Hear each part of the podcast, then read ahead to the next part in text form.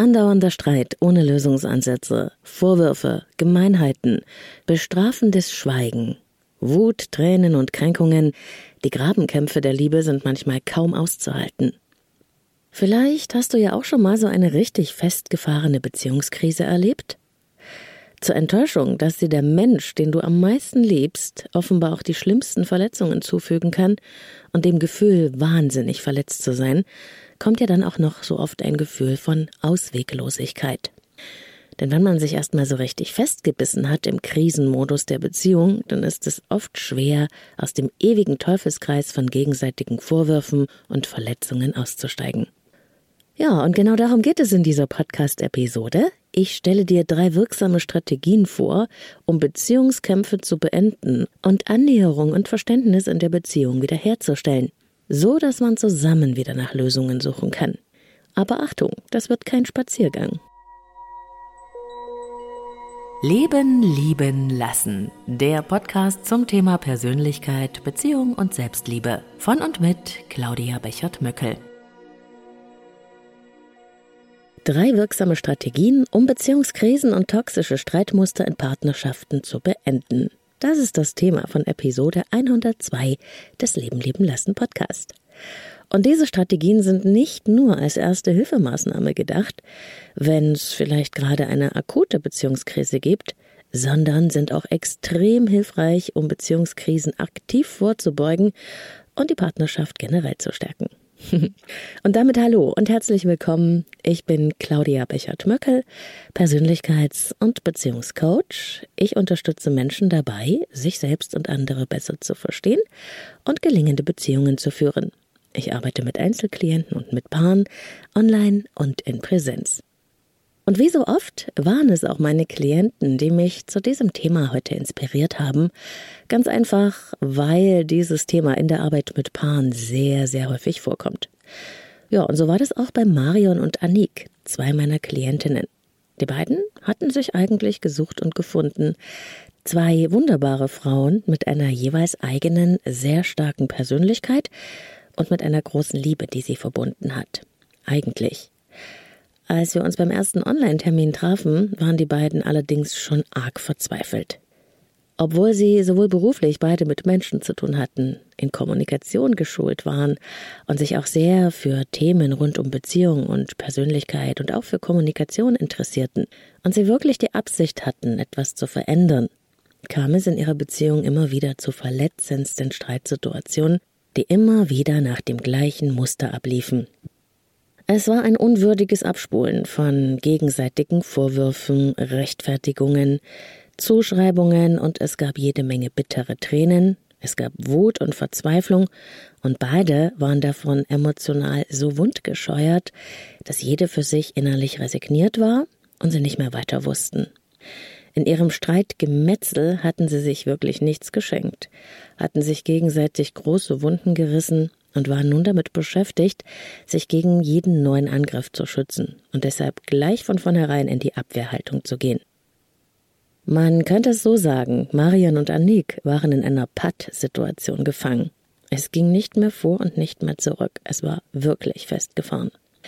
Die Fronten waren im wahrsten Sinne des Wortes verhärtet.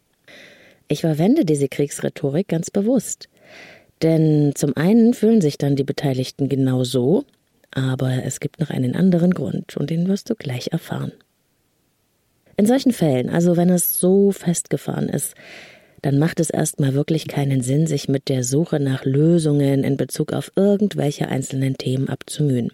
Das sorgt dann, nach meiner Erfahrung, nur noch für neuen Eskalationsstoff. Und der Teufelskreis des sich im Streit bekämpfens dreht dann noch eine Runde. Meine Erfahrung ist, solange man im Kampf- und Abwehrmodus gefangen ist, kann man noch gar nicht nach einer gemeinsamen Lösung suchen. Man ist einfach gar nicht in der Lage dazu. Zuerst geht es deshalb für mich darum, überhaupt mal die Voraussetzungen für einen gemeinsamen Austausch herzustellen.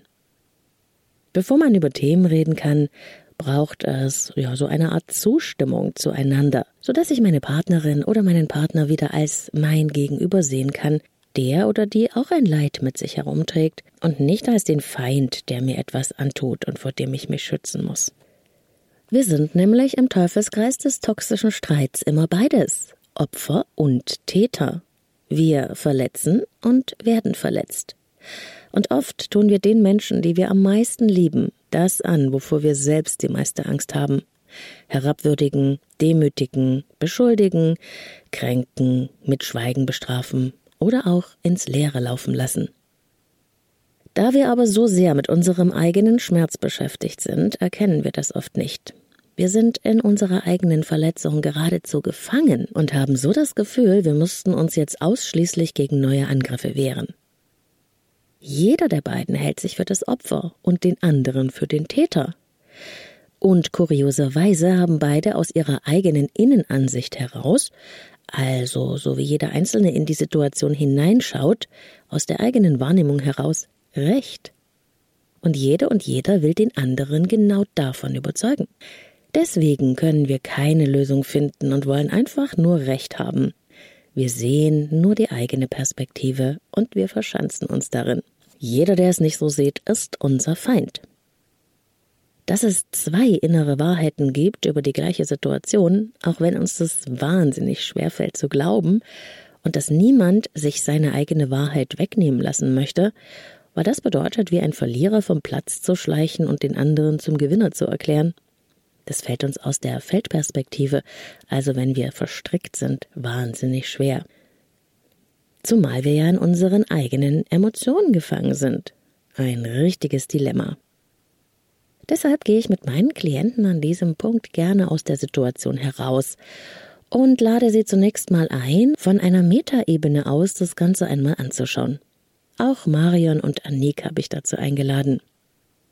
Wenn ich Ihnen zuhören würde, so habe ich gesagt, hätte ich den Eindruck, Sie würden jeder für sich im Schützengraben liegen und gegen die jeweils andere auf der anderen Seite feuern, weil Sie so wahnsinnig Angst hätten, sonst den Kampf zu verlieren.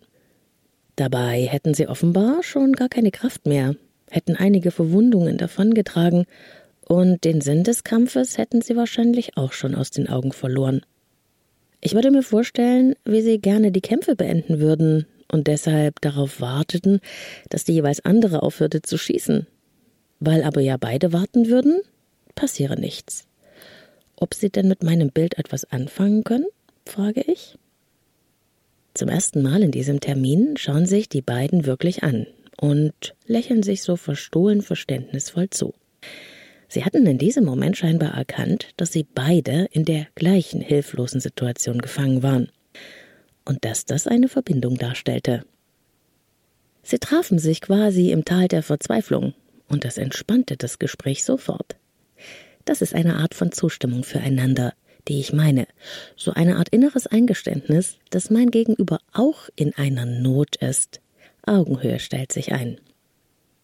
Was Sie sich denn von der jeweils anderen wünschen würden, wenn Sie mal beim Bild vom Schützengraben bleiben würden, frage ich dann. Marion sagt, sie würde sich wünschen, dass sie aus dem Schützengraben rauskommen und sich die Hand geben könnten. Das wäre ein guter Schritt.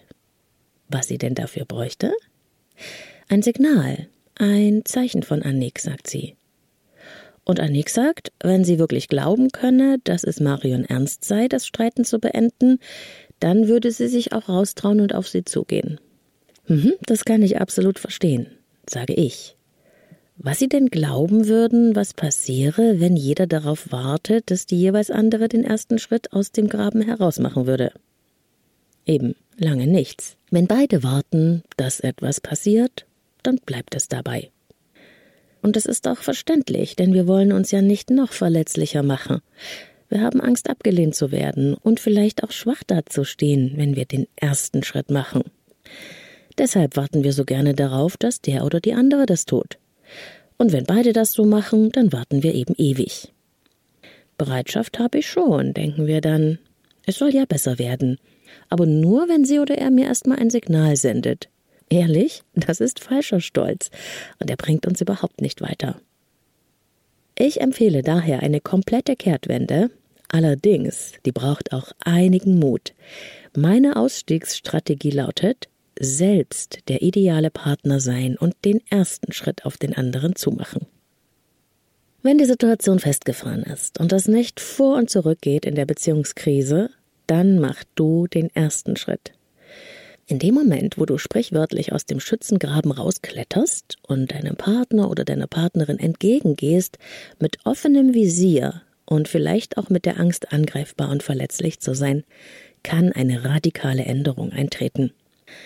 Es geht nicht darum, dass das ein Schuldeingeständnis deinerseits ist oder du aus Angst nachgibst. Es bedeutet, dass du dich für Annäherung entscheidest und dich damit klar und offen positionierst. Das ist mutig und es zeugt von wirklicher innerer Größe.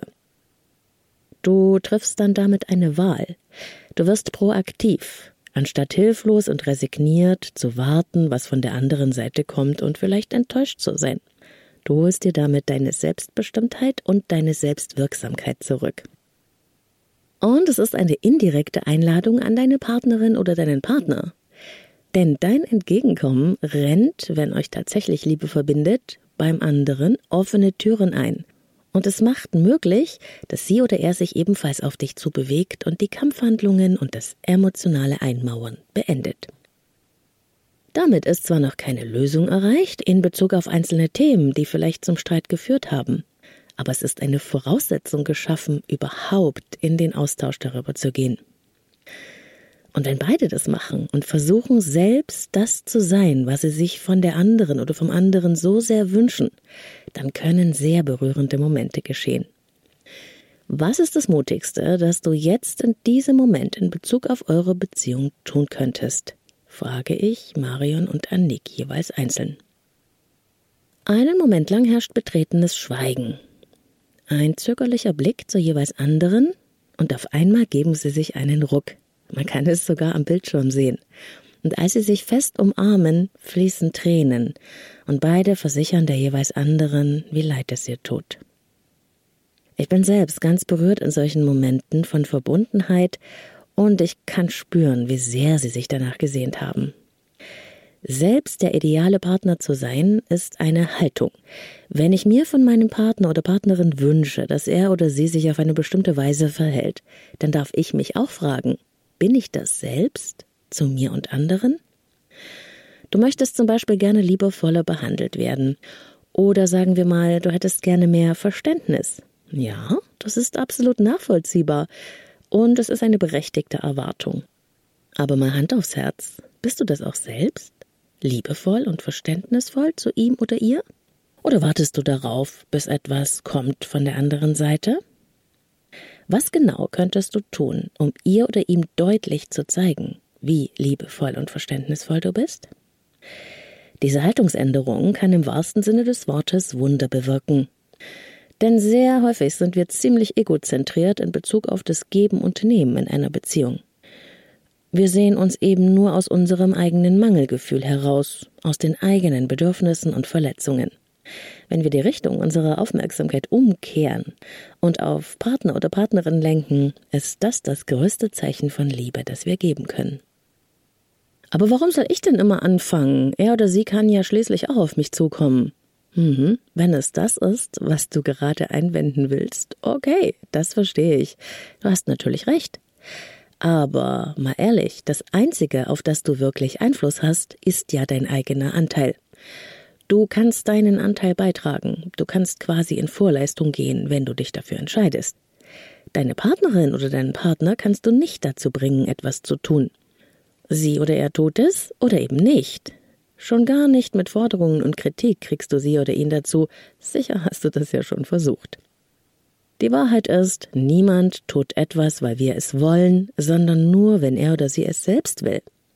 Die Tür zur Veränderung geht nur von innen auf, sag ich sehr gerne. Aber wenn du deine Tür öffnest, wird es seine Wirkung nicht verfehlen. Probier es aus. Du wirst staunen.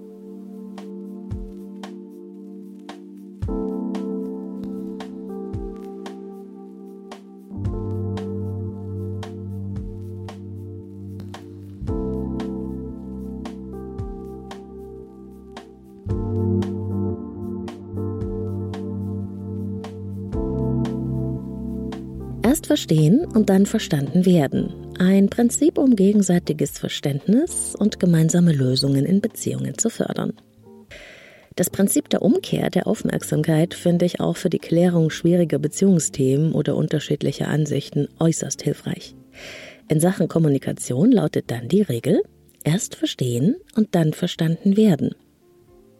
Wenn du dieses Prinzip in deiner Beziehung etablierst, wird es sehr viel einfacher, gemeinsame Lösungen zu suchen und den Streit zu beenden.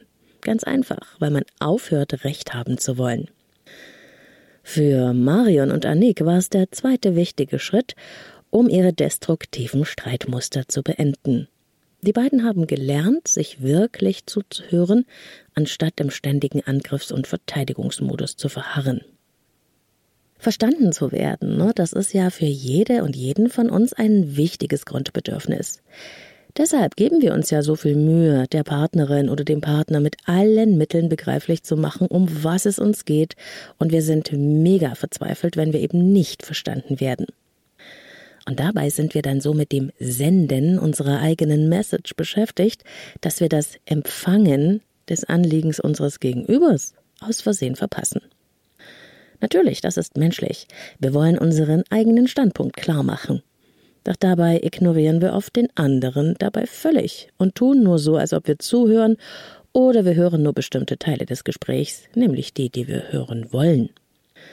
In Wirklichkeit hören wir dann eigentlich nur zu, um gleich wieder zu antworten und nicht mit der Absicht zu verstehen. Während der oder die andere spricht, überlegen wir schon, was wir darauf antworten werden. Einer der Hauptgründe dafür ist, dass wir alles, was wir hören, sofort interpretieren. Deshalb treffen wir sehr schnell voreilige Schlüsse darüber, was der oder die andere meint. Und das Ergebnis ist, dass wir beide nur am Senden sind und niemand mehr wirklich gehört wird. Erst verstehen und dann verstanden werden bedeutet, den Standpunkt des anderen verstehen zu wollen, bevor wir unsere eigene Sicht auf die Dinge aufzeigen oder benennen. Das ist echte Wertschätzung dem anderen gegenüber, selbst wenn mir dessen Meinung nicht gefällt oder ich sie vielleicht auch nicht teilen werde. Ich höre dir zu und möchte verstehen, was dir wirklich wichtig ist, weil du mir wichtig bist. Diese Haltung öffnet Herzen und erfüllt eines der größten menschlichen Bedürfnisse, nämlich bestätigt, geschätzt, gehört und verstanden zu werden. Und so geht's hier kommt eine Anleitung für ein Beziehungsgespräch. Zuerst mal, einigt euch im Vorfeld auf ein konkretes Thema, das ihr besprechen wollt. Nicht mehr. Ein Thema ist völlig ausreichend, sonst besteht die Gefahr, dass man wieder in die Streitzone kommt. Wenn das Thema steht, beschäftigt sich jeder von beiden mit der eigenen Sicht auf die Dinge, so wie eine Art Vorbereitung.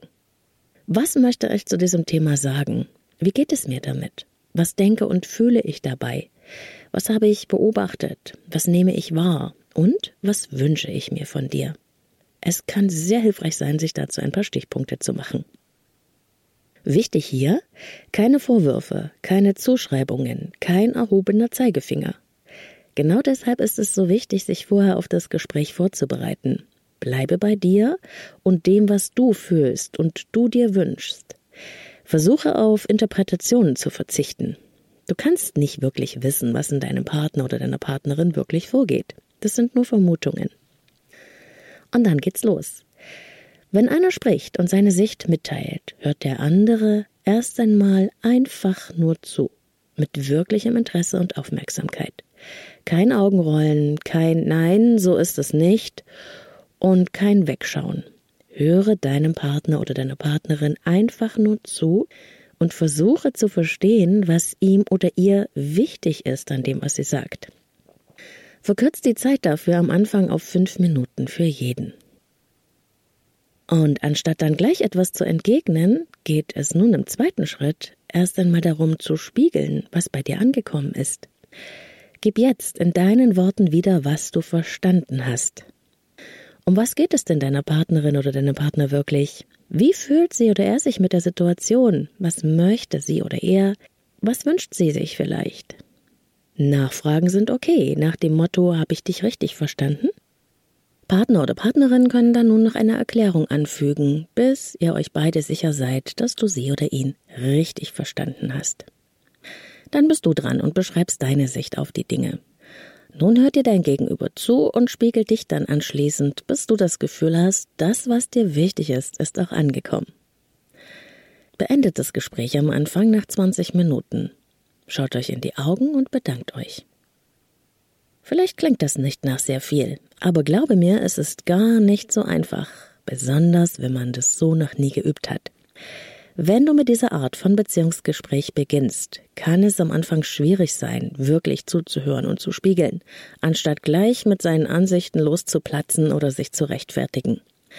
Aber bitte, fangt einfach an, erwartet keine Wunder, aber seht den guten Willen und die kleinen Fortschritte. Und eins verspreche ich dir, wenn du das erste Mal das Gefühl hast, wirklich verstanden worden zu sein, dann tritt ein ganz wunderbares Gefühl von Erleichterung ein und eine echte Verbundenheit entsteht. Das wiederum stärkt die Bereitschaft, auch den anderen zu verstehen. Ein Kreislauf des Gelingens und des sich Öffnens entsteht. Und durch diese Bereitschaft werden echte Lösungen und echtes Entgegenkommen möglich.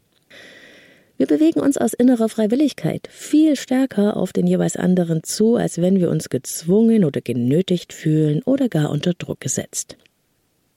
Bald schon konnten auch Marion und Annick diese Art von Beziehungsgespräch alleine für sich fortsetzen, weil sie die Wirksamkeit der Methode für sich erfahren hatten und auch Vertrauen in erst verstehen und dann verstanden werden gewonnen hatten.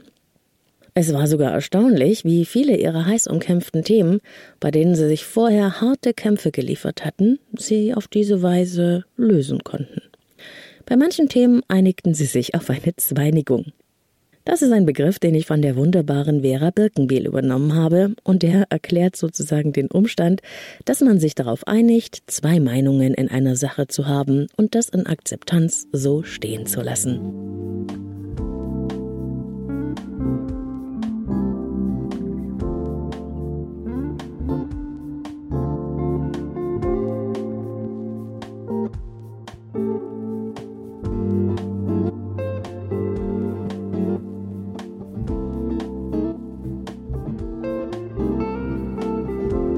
Beziehung stärken Strategie Nummer drei, das Beziehungskonto auffüllen. Hast du schon mal was vom Beziehungskonto gehört? Was da so strategisch, nüchtern nach gegenseitigem Aufrechnen klingt, ist in Wirklichkeit eine Metapher, um die wichtige Balance zwischen Geben und Nehmen in der Beziehung aufzuzeigen. Jeder der beiden Partner trägt gleichermaßen dazu bei, dass sich der andere in der Beziehung wohlfühlt. Alles, was du aktiv tust, damit es eurer Liebe und deinem Partner oder deiner Partnerin gut gehen kann, stellt eine Einzahlung auf das Beziehungskonto dar, die eure Verbindung stärkt. Jede Kritik, Distanzierung, Kränkung oder destruktiver Streit ist eine Abbuchung. Negative Konsequenzen drohen dauerhaft, wenn das Konto dadurch irgendwann im Minus ist. Und wenn du da vielleicht mit dieser Metapher des Beziehungskontos mal auf den Status deiner eigenen Beziehung schaust, was denkst du? Hast du das Gefühl, ein dickes Polster auf dem Beziehungskonto zu haben? Oder sieht es da vielleicht ziemlich mau aus? Das ist keine kurzfristige Sache. Wenn ihr beide über längere Zeit immer wieder etwas auf das Beziehungskonto einzahlt, dann seid ihr wahrscheinlich im Beziehungsplus und kleinere Schwierigkeiten, wie sie in jeder Beziehung vorkommen, ändern daran auch nicht so schnell etwas. Selbst eine größere Auseinandersetzung rüttelt dann nicht gleich an den Grundfesten der Beziehung. Das dicke Plus fängt euch auf und die Beziehung verkraftet auch mal einen Absturz. Ist aber euer Beziehungskonto bereits im Minus, wirst du ebenso wie deine Partnerin oder dein Partner wahrscheinlich auf jede neue Schwierigkeit verletzt, gekränkt oder einfach resigniert reagieren. Die Empfindlichkeiten wachsen, die Verletzungsgefahr ebenfalls. Der Beziehung fehlt es dann schlichtweg an Substanz, es gibt keinen Puffer. Deshalb reagiert er dann sehr dünnhäutig und verliert schnell das Vertrauen und die Hoffnung. Dabei ist es wichtig zu wissen, dass in Beziehungen negative Erfahrungen viel stärker zu Buche schlagen als positive. Ganz einfach, weil wir das Negative länger und deutlicher in Erinnerung behalten.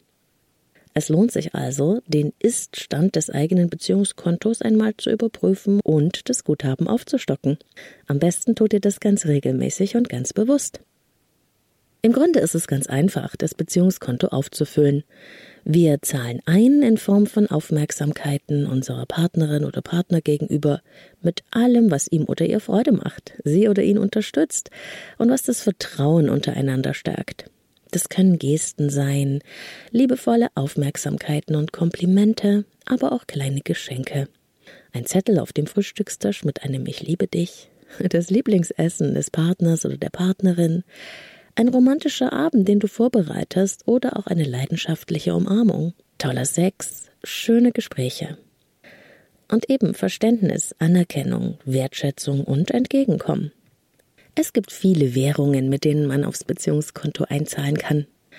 Und wenn du magst, hör dir doch dazu nochmal die Episode über die Sprachen der Liebe an. Da bin ich ganz ausführlich darauf eingegangen, was genau die Beziehung stärkt und warum es so wichtig ist, seine Liebe in der Sprache von Partner oder Partnerin zum Ausdruck zu bringen, wenn sie ihn oder sie auch erreichen soll.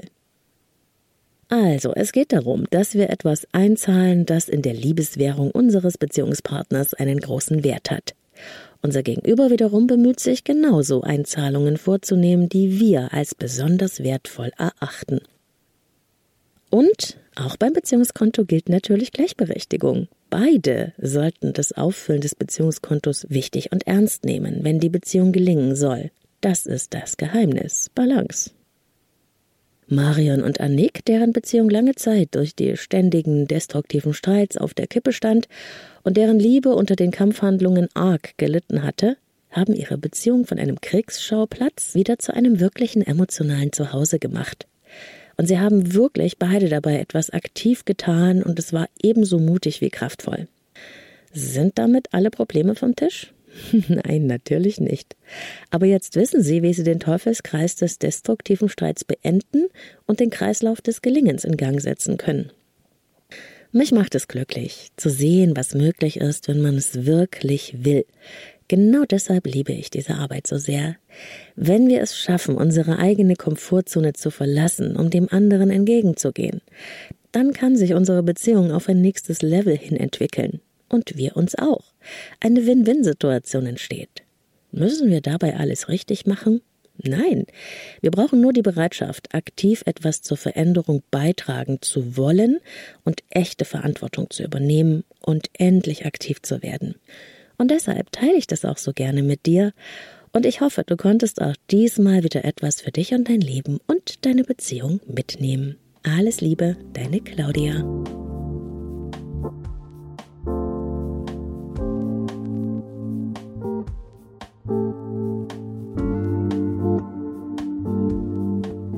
Ich freue mich, wenn du diese Podcast-Episode auch mit Menschen teilst, von denen du glaubst, dass diese Inspirationen und Themen hilfreich für sie sein könnten. Und ich bedanke mich schon mal für deine Unterstützung, wenn du den Leben lieben lassen Podcast likest, besternst und kommentierst. Auf Apple Podcasts oder Spotify oder auch in mancher Podcast-App ist das möglich. Das hilft mir, noch viel mehr Hörerinnen und Hörer zu erreichen, denn das ist ja meine Vision. Und es ist ja gar nicht so leicht, in den Aber und Abertausenden von tollen Podcasts für sich das herauszufinden, was man selber mag und gut findet. Ich selbst bin ja ebenfalls eine riesen Podcast-Fanin und ich will an dieser Stelle auch meine Herzensempfehlung aussprechen für einen Podcast. Sick of It. Statements einer Sterbenden. Mhm. Du hast recht. Das klingt krass, ne? Das ist auch keine leichte Kost. Und dennoch, mich ähm, fasziniert dieser Podcast wahnsinnig. Franziska ist Anfang 40 und sie weiß, dass sie nicht mehr lange zu leben hat. Mit einer schonungslosen, unfassbar mutigen Offenheit teilt sie in diesem Podcast ihre Ansichten über das Leben, ihre Erfahrungen, ihre Gedanken und ihre Gefühle. Und wenn du denkst, dass es dabei nur ums Sterben geht, dann muss ich sagen, nein, es geht ums Leben, Beziehung, Sex, Erfüllung, Erfolg, Elternsein und es ist wahnsinnig intensiv. Mir macht dieser Podcast Mut, noch mehr zu mir selbst zu stehen, mutig zu sein und das Leben zu entdecken in allen Facetten. Sick of it, klare Empfehlung von mir.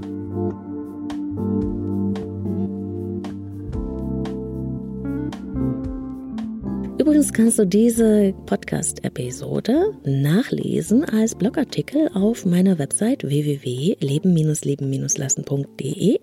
Das ist ja oft ganz hilfreich, besonders wegen der Anleitung zum Beziehungsgespräch. Und auf der Website, da findest du auch meine geführten Meditationen zum Download, wenn du magst, die Newsletter-Anmeldung und natürlich auch alle Infos zum Coaching mit mir online oder in Präsenz.